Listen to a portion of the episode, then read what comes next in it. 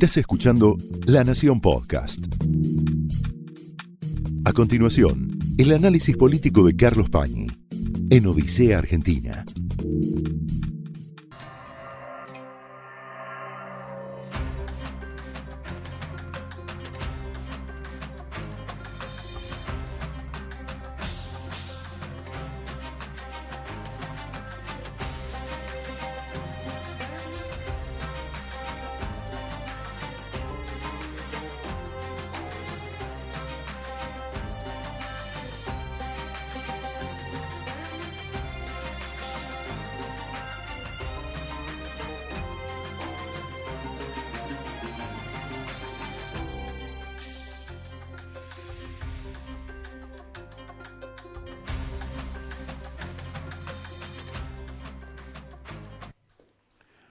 Noches, bienvenidos a Odisea. Estamos en una situación sanitaria a escala internacional extraordinariamente incierta. Nos estamos moviendo desde hace ya más de un año en arenas movedizas. Parecemos llegar, o parece que llegáramos a situaciones que se configuran de manera estable y son espejismos Fíjese cómo está la situación hoy en Europa respecto de un rebrote importante de casos.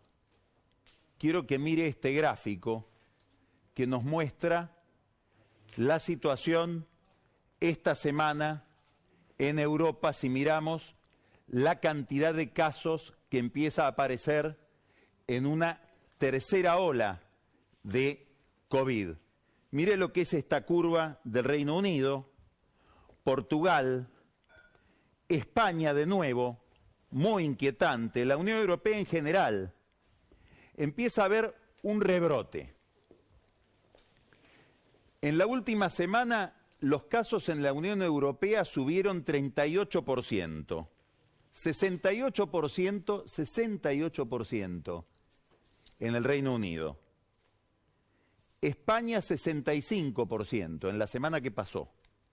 Francia 27%, Portugal 53%. Es desde julio el crecimiento más alto con esta nueva variante Delta.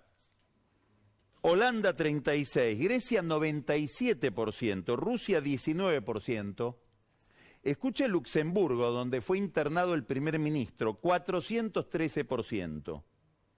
Solo bajan Alemania, muy poquito, Bélgica e Italia.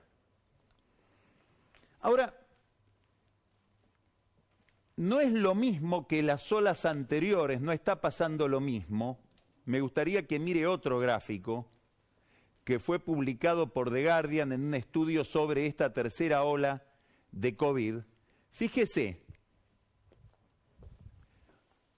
casos, la segunda ola y la tercera, la curva más pronunciada hacia arriba.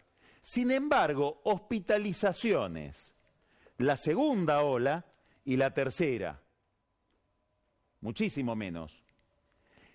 Y muertes, la segunda ola y la tercera. ¿Por qué esta mejora? Empeoran los casos, mejoran las internaciones y mejora la, supervivencia. Hay mucho menos muertes por las vacunas.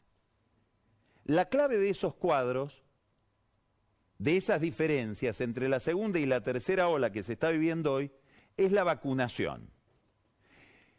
Y en la Argentina la vacunación sigue siendo un problema entra el oficialismo en la campaña electoral y sigue con esa piedra en el zapato. Mire, comparación de gente totalmente vacunada, Chile, Reino Unido, Estados Unidos, nos pasó Colombia, que venía como nosotros, esto es por millón de habitantes, ¿eh? Entonces, fíjese cómo está Brasil y cómo está la Argentina. Y Brasil para llegar a esto necesita muchísimas más vacunas. Ahora vamos a hablar sobre Brasil y las vacunas y sobre Brasil y la Pfizer. donde hay una especie de vidas paralelas entre Bolsonaro y Alberto Fernández. Esto, todo esto que hemos mostrado, la aparición de una tercera ola muy agresiva, muy contagiosa, atenuada en los países donde hay buena vacunación, y el problema del atraso que tiene en materia de vacunación la Argentina, a pesar de que están llegando más vacunas de las que teníamos hace un par de meses, explica el decreto de necesidad de urgencia que tuvo que firmar Alberto Fernández. Ese decreto de necesidad de urgencia es interesante porque muestra el funcionamiento de la política en el Ejecutivo nuevamente. Es decir, ¿qué quiero decir? Se reproducen en la decisión de firmar ese decreto lógicas anteriores de este mismo equipo político. La más importante de todas, las malas noticias, las cosas desagradables, las hace Alberto Fernández, que para eso fue puesto en la Casa Rosada. La idea de delegar el poder en Fernández por parte de Cristina, en su origen, está basada en la hipótesis de que en la Argentina, en este tiempo, iba a haber un ajuste inevitable que ella no iba a querer titularizar o llevar adelante en persona para no desfigurar su imagen ante la historia y después nos vamos a hacer una pregunta. Y probablemente para no perder competitividad electoral ella misma. Hoy vamos a, a tener una conversación con la que yo estoy muy entusiasmado a raíz de un libro que acaba de salir, que se llama La, moneda, en el aire, con dos historiadores, con Pablo Gerchunov y con Roy Ora, que dialogan en ese libro, y vamos a hablar de estos temas. Ellos hablan de esos temas en el último capítulo de su libro. El rol de Cristina y el rol de Alberto Fernández se reproduce en este DNU que tuvo que firmar Fernández para que, sobre todo Cristina, porque todo el mundo está mirando la Cámara de Diputados, el problema es el Senado, no tuviera que atravesar una discusión muy desagradable con la oposición en la Cámara Alta, más allá de núcleos muy recalcitrantes del propio kirchnerismo que les pueden estar reprochando al gobierno haberse, comillas, arrodillado delante de los laboratorios americanos. El misterio sigue estando, ¿por qué tardaron tanto? Si el vilipendiado Ginés González García había propuesto que firmen un decreto de necesidad de urgencia para traer la Pfizer en el mes de abril. Y Alberto Fernández no quiso firmarlo diciendo, no voy a quedar como que yo me entrego frente a los laboratorios. El gobierno tiene poco argumento para explicar por qué tardó tanto en firmar este decreto, por una razón muy sencilla. Tendría que revelar los términos de la negociación. Y los términos de esa negociación con los laboratorios aparentemente son secretos. Los laboratorios pidieron muchas más cosas que dejar de lado la palabra negligencia como una, una posible imputación penal. Esas cosas están como insinuadas. Si uno lee el decreto entre, entre líneas, se ve que piden mucho más, inclusive garantías. Hoy hay un artículo en el diario La Nación de Laura Serra hablando de inclusive regalías como garantías por parte de los laboratorios. Vuelvo a Brasil. En Brasil a Bolsonaro se le reprochó y se le sigue reprochando, hay una comisión investigadora en el Congreso brasileño sobre el problema de la contratación de vacunas, donde también Bolsonaro hoy está salpicado por casos de corrupción. Pero hay una discusión en Brasil por la firma tardía del convenio con Pfizer. Y lo, lo, curioso es que el abanderado de esa discusión o de ese reproche es el PT, el Lula da Silva al revés que acá. Le pregunta a Bolsonaro por qué no se, arrodilló antes delante de los laboratorios, Lula. La negociación fue secreta, pero por un desliz, por mala intención, por un fallido, no sabemos por qué, al ministro de Salud se le escapó durante minutos haber colgado en el sitio web del Ministerio de Salud brasileño el contrato con Pfizer. Y ahí se nota todas las prerrogativas que, pide, que piden los laboratorios para ponerse a salvo de, cláusulas complejas que rigen sobre todo en el derecho americano, lo que llaman las, acciones de class action, por la cual alguien puede llevar adelante una demanda en nombre de una cantidad de gente que no pensó en demandar, con vacunas que fueron aprobadas en seis meses, ocho meses, cuando vacunas similares en otras pandemias llevaban para su investigación y aprobación más o menos un promedio de ocho años. Bueno, este es el centro del problema.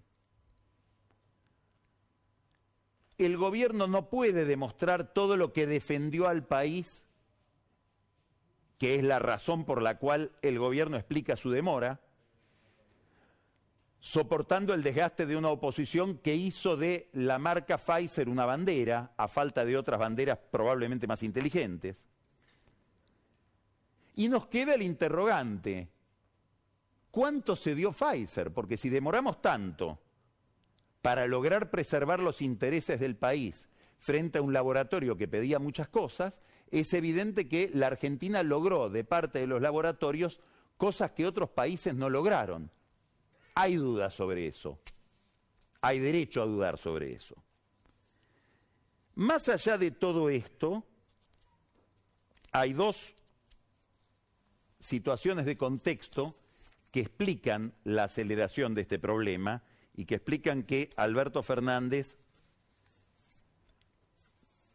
voluntariamente o por obligación haya tenido que firmar el decreto. La primera, una enorme presión de redes de padres que hoy están mandándole carta de documentos a la, ministra Carla Bizzotti, pidiendo que se aplique la vacuna pediátrica, que solo la fabrica Pfizer, a chicos con comorbilidades, especialmente expuestos al COVID por otro tipo de dolencias. Y esto es una ola que empezó a crecer, lo comentamos en el programa anterior, hoy hay una lluvia de cartas documentos sobre el Ministerio de Salud para que se aplique rápido la vacuna. El otro tema, probablemente menos imperativo, es la geopolítica. Vacunados los Estados Unidos, Biden salió a ofrecer vacunas gratis, mirando a Rusia, mirando a China. ¿Qué cobran sus vacunas? Biden ofrece 80 millones de dosis, de las cuales una primera tanda es 25 millones. De esos 25 millones para América Latina están destinadas 6 millones 800 y para la Argentina 2 millones 300 mil dosis. Seguramente de esto se habló en Italia en la reunión del G20 donde Felipe Solá se encontró con Anthony Blinken, el secretario de Estado de Estados Unidos. ¿Cómo hacer para decir que porque no queremos consumir Pfizer, ni Janssen, ni Moderna, nos negamos a una, a una donación de 2.300.000 dosis con esta performance tan atrasada que tiene la Argentina respecto de países que vacunaron mal, como Brasil, por ejemplo. Todo esto es el contexto de un DNU que se explica por la decisión del oficialismo de no darle una bandera, sobre todo en el Parlamento o la oposición, en un debate que hubiera llevado varios días y que hubiera significado un desgaste importante para el frente de todos, pero sobre todo para Cristina Kirchner como presidenta del Senado. Claro, firman un DNU y ese DNU exime a los laboratorios de muchas obligaciones y sobre todo los libera de la imputación de negligencia. Pero la negligencia es un delito que puede ser culposo, es decir, alguien que no necesariamente quiere dañar a alguien, la famosa mala praxis del mundo de la medicina, que genera tanta litigiosidad, la negligencia entonces es un delito penal, subrayo penal, que está mencionado en el contexto de la mala praxis en el artículo 84 del Código Subrayo Penal. ¿Por qué subrayo penal? porque la Constitución prohíbe emitir decretos de necesidad de urgencia sobre materia electoral, tributaria y penal. Quiere decir que si alguien se ve afectado por una vacuna Pfizer, Janssen o Moderna, entiende que esa afectación, que ese daño se produjo por una negligencia y hace un juicio, el laboratorio va a contestar con un DNU controvertido. Porque el damnificado puede decir, no, ese DNU no te exime de la imputación porque está prohibido por la Constitución explícitamente emitir decretos de necesidad de urgencia en materia penal. Es decir, que el decreto sería por este lado inconstitucional. El otro costado interesante de esto es que para que tenga validez tiene que ir a una comisión bicameral.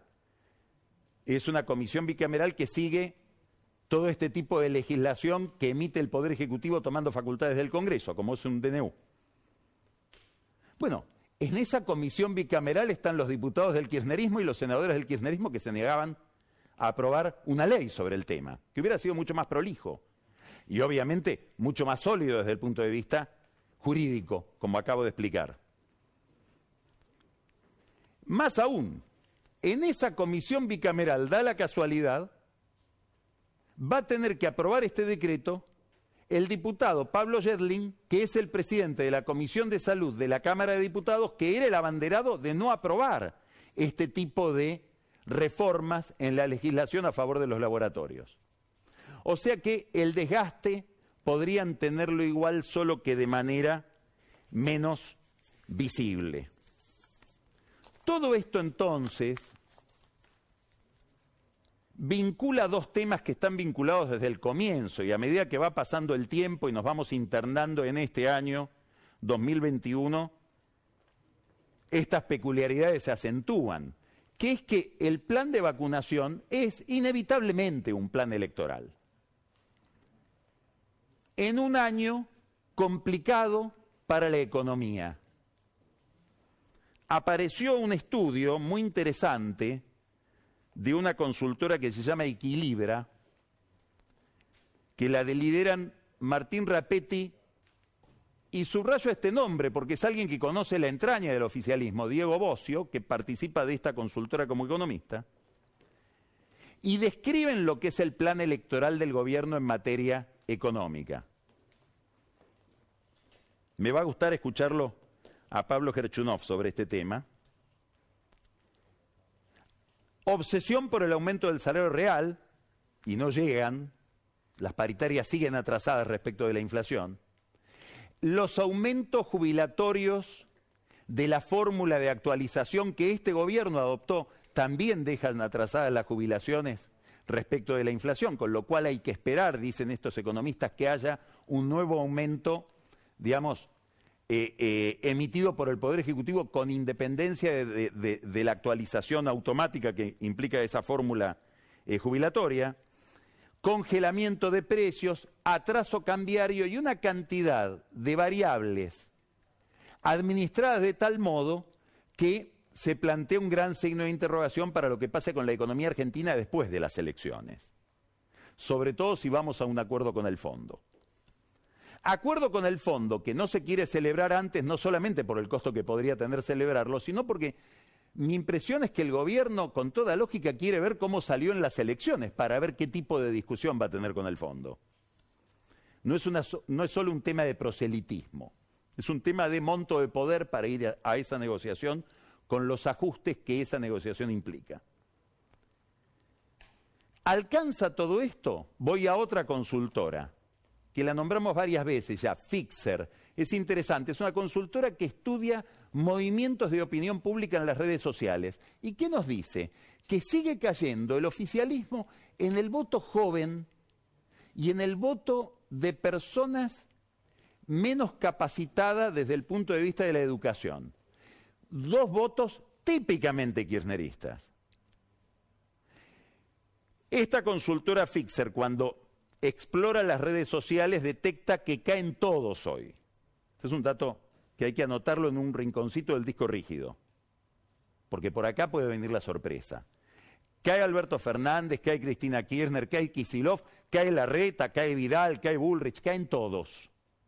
hay como una especie de desencanto pasable, tampoco dramático, con la política según lo que advierten quienes estudian opinión pública en las redes sociales. En este cuadro de un gobierno que tenía el monopolio del voto joven y que empieza a perderlo en los sectores menos capacitados, se entiende perfectamente que Cristina hable de traperos en sus discursos, que lo haya nombrado elegante, a pesar de que lo nombró como elegante, lo que demuestra que todavía el coaching no fue del todo perfeccionado para dirigirse a ese votante que ella pretende recuperar como figura central de la campaña. Porque la campaña oficialista, ¿cómo está pensada? Está pensada con una trilogía que la estamos viendo todos los días. Miren las noticias de actos oficiales en el Gran Buenos Aires durante toda la semana pasada, la anterior, esta. ¿Quiénes son los que aparecen? Bernie, Kisilov, Massa. Es un menú. El que le gusta un Bolsonaro te ofrecen Bernie. Si te gusta algo más de centro te ofrecen Massa. Y si querés algo que bordea eh, la izquierda estalinista tenés a Kisilov. Es una posibilidad, es un lujo que se puede dar una fuerza política que tiene un liderazgo clarísimo, que es el liderazgo de Cristina Kirchner. Empieza a haber sondeos, los sondeos son interesantes de ver. ¿Por qué? No tanto porque hoy se pueda determinar muy bien o porque tenga tanto valor la intención de voto. Es muy prematuro todavía para ver la intención de voto porque la elección es un sistema. Entonces, sabremos la intención de votos de cada candidato cuando veamos todo el menú de candidatos. Lo que sí es interesante a quién miden. ¿A quién mide el oficialismo? Mide a Bernie, mide a Daniel Goyán, el ministro de Salud, mide a Daniel Joly, Malena Massa, inclusive hay llamados telefónicos de alguna consultora que preguntan por candidatos y de paso pasa un aviso respecto de la gran gestión de Malena Massa en AISA. ¿Quién pagará eso? Y Fernanda Vallejos, que sigue siendo medida. Fernanda Vallejos es una economista, diputada, muy ligada a Cristina, menos ligada a la cámpora, muy ortodoxa respecto del pensamiento de Cristina y de lo que podría representar el entorno económico de Cristina. Y en estas mediciones siempre aparece también Santiago Cafiero. Es importante pescar este dato. ¿Por qué? Porque detrás de la intención de llevar a la elección a Santiago Cafiero, que puede ser un candidato irreprochable, sobre todo por lo que significa el apellido Cafiero en la provincia de Buenos Aires, está la intención de despejar el lugar del jefe de gabinete y la fantasía de que Cristina Kirchner le intervenga con un jefe de gabinete nuevo, más ligado a ella, con otra capacidad de administración, más que por razones ideológicas, por razones de ejecutividad, que le intervenga el gabinete a través de esa figura a Alberto Fernández. Eso es lo que hay que mirar cuando uno mira la postulación insistente que viene de las entrañas del kirchnerismo duro de la figura de Santiago Cafiero, al que han descubierto ahora como un gran candidato para la provincia de Buenos Aires. Todo esto es un escenario donde en el centro reina Cristina Kirchner, que la vemos reaparecer. No aparece Alberto Fernández, lo vemos poco por el conurbano, lo tienen casi tan escondido como lo tienen escondido a Macri los de Juntos por el Cambio, y sí Cristina, que se relanza, que está atenta a todo, que está estudiando economía, lee sola libros y subraya, libros, le va a gustar a Pablo Gerchunov este dato, sobre la restricción externa, Marcelo Diaman, lee y subraya. Economistas amigos de ellos le encontraron leyendo esos libros, dice, ¿qué, qué hay acá? ¿Por qué? Hay que acordarse de que ya el 26 de octubre del año pasado, cuando escribió ese texto en Facebook explicando por qué le iba a fallar a Alberto Fernández en la conmemoración de los 10 años de la muerte de Néstor Kirchner, habló una línea que después quedó como inexplorada de que el problema del dólar en la Argentina es un problema estructural. Bueno, parece que está metida en ese tema. Es inquietante, ¿por qué? Porque aparece mucho, estudia economía. Entonces la pregunta que me hago es, ¿habrá que descartarla tanto como la descarta la Cámpora, como la descarta Massa, como tal vez la descarte Kisilov como candidata para el 2023? ¿No le estarán faltando el respeto?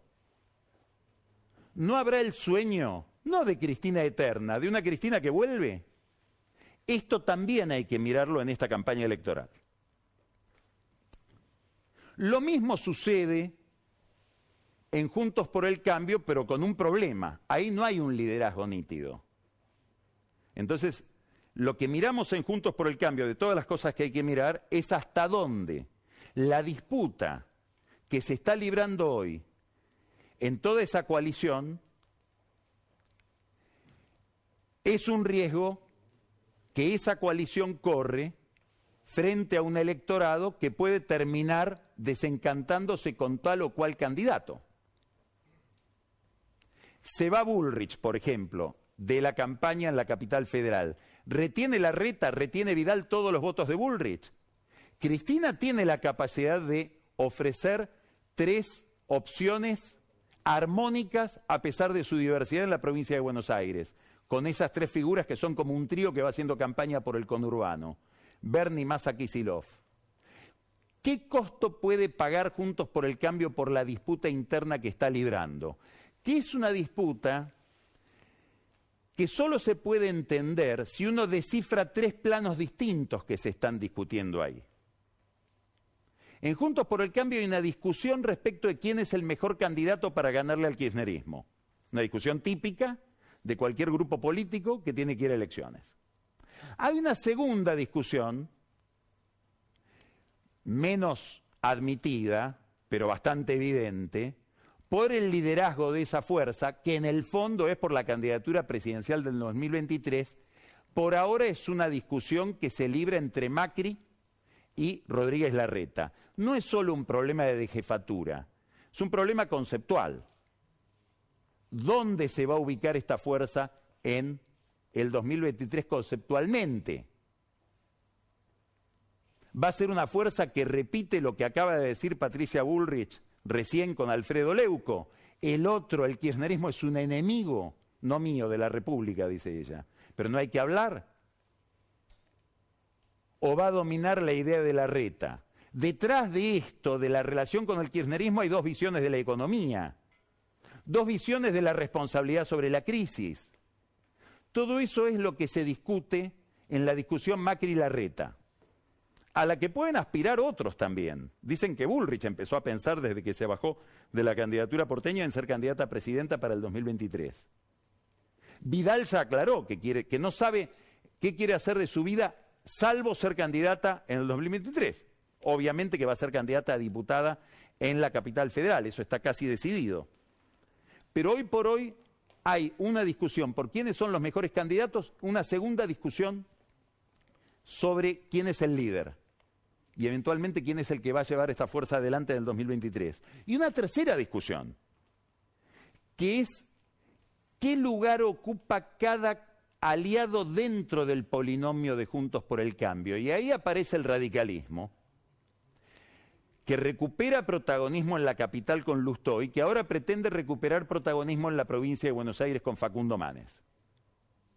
Y que le dice a la reta, ojo que para ganarle a Macri nos necesitas a nosotros también, aunque no seamos del PRO. Por lo tanto, queremos rediscutir el contrato. Esta es la interna que se abre, habrá que ver hasta dónde el radicalismo la sostiene en la provincia de Buenos Aires y habrá que ver hasta dónde en la configuración de la reta como líder, le conviene una interna aunque la gane y no le conviene más mostrarse como un líder inclusivo que incorpora mucho más al sistema de poder a sus aliados que lo que lo hizo Macri en la experiencia anterior. Todo esto está, está cifrado en la discusión interna de Juntos por el Cambio. La reta le acaba de encargar para no traicionarse a sí mismo, ¿no? Le, acaba de encargar una encuesta a Federico Aurelio Y según lo que le diga esa encuesta, también va a tomar decisiones en la provincia respecto de si darle pelea o no a un radicalismo que lo está desafiando con manes. Es muy importante todo esto. ¿Por qué? Porque en, el fondo, y después me va a gustar escucharlos a Roy Ora y a Pablo Gerchunov sobre este tema, porque lo tratan en su libro. En el fondo, ¿cuál es la pregunta que queda pendiente de la experiencia Macri? No es tanto qué, es cómo. El problema que deja Macri es un problema de cómo hace un proyecto reformista en la Argentina que pretende modernizar la economía y salir de determinadas dificultades que tiene la economía argentina, de determinadas trampas, cómo hace para durar. Y es una pregunta política. Por lo tanto, es una pregunta acerca de cómo se consolida determinada masa de poder. Y eso es lo que tenemos que estar ya vislumbrando de esta forma en que se empieza a armar esta coalición opositora desde las elecciones legislativas de este año. Y para entender el cuadro general hay que mirar también a Randazo. Porque sin un peronismo que se desmembre del kirchnerismo, muy probablemente el no peronismo no llega, pero sin ese peronismo muy probablemente no pueda gobernar. Lección que no pudo aprender Macri. Todo esto lo estamos viendo cifrado en esta ensalada de nombres que leemos en los diarios cuando miramos la interna de Juntos por el Cambio. Queda una pregunta misteriosa, ¿qué lugar ocupará Macri? Hoy está en Europa, va a presentar mañana, se va a presentar en una reunión del Partido Popular, el partido de Pablo Casado, el partido que enfrenta al socialismo en España. El jueves va a presentar su libro en el Círculo de Bellas Artes en Madrid también. Va a ser interesante lo que pase el viernes, porque el viernes Macri se va a presentar en una reunión en Madrid organizada por la Fundación de Mario Vargallosa, junto con Sebastián Piñera, junto con Guillermo Lazo, que es el presidente, el nuevo presidente de Ecuador. Va a estar ahí Luis Lacalle Pou, todos virtualmente, no físicamente. Ahí va a estar también Iván Duque, que acaba de quedarse con la presidencia de la CAF. La Argentina perdió la elección. Nota al pie de página, la Argentina perdió la elección ni siquiera los argentinos votamos a nuestro candidato porque la perdíamos. Era obvio que se iba a quedar un andino porque corresponde a los andinos ese, ese cargo de presidir la Corporación Andina de Fomento. Pero la curiosidad es que tuvimos solo dos votos, los dos votos que le corresponden a Venezuela. Al candidato argentino no lo votó la Argentina, pero sí lo votó Venezuela. Tanto es el amor de Maduro por Fernández o tanto es el odio de Maduro por los colombianos, porque ganó un colombiano. Ahí va a estar Macri en esa reunión de la derecha latinoamericana, española, al lado de Vargallosa. Ahí va a estar Leopoldo López, que es lo más opuesto que uno puede encontrar en Venezuela a Maduro, un exiliado que padeció en las cárceles del régimen chavista una persecución muy marcada. Bueno, hay que mirar esa participación de Macri ahí porque en el contexto del pedido de quiebra y de la extensión de la quiebra del correo, Macri se va a presentar como la víctima de una dictadura, como ya empezó a hacerlo. Es verdad que en lo del correo hay una obsesión del gobierno, hay una obsesión de Zanini. Macri dice que es para llevar la quiebra de la sociedad anónima Correo a la familia Macri, donde están sus hijos, y usa una palabra inadecuada, alguien tendría que asesorarlo, dice, es una venganza. Si es una venganza es porque algo hizo. Él quiere decir que es una persecución. Y probablemente, si uno mira la historia del correo argentino, mira la estatización del correo argentino y mira cómo de la estatización del correo argentino nació una amistad inesperada que fue la amistad estrechísima entre Néstor Kirchner y Franco Macri, muy probablemente, si uno estudia esos antecedentes, lo de hoy sea una persecución. Vamos a empezar Odisea y vamos a ir a hablar de historia, de historia muy mirada desde el presente y también del presente con Pablo Gerchunov y Roy Ora, que acaban de sacar un libro que se llama La moneda en el aire. Ya empezamos. Estás escuchando La Nación Podcast. A continuación, el análisis político de Carlos Pañi en Odisea Argentina.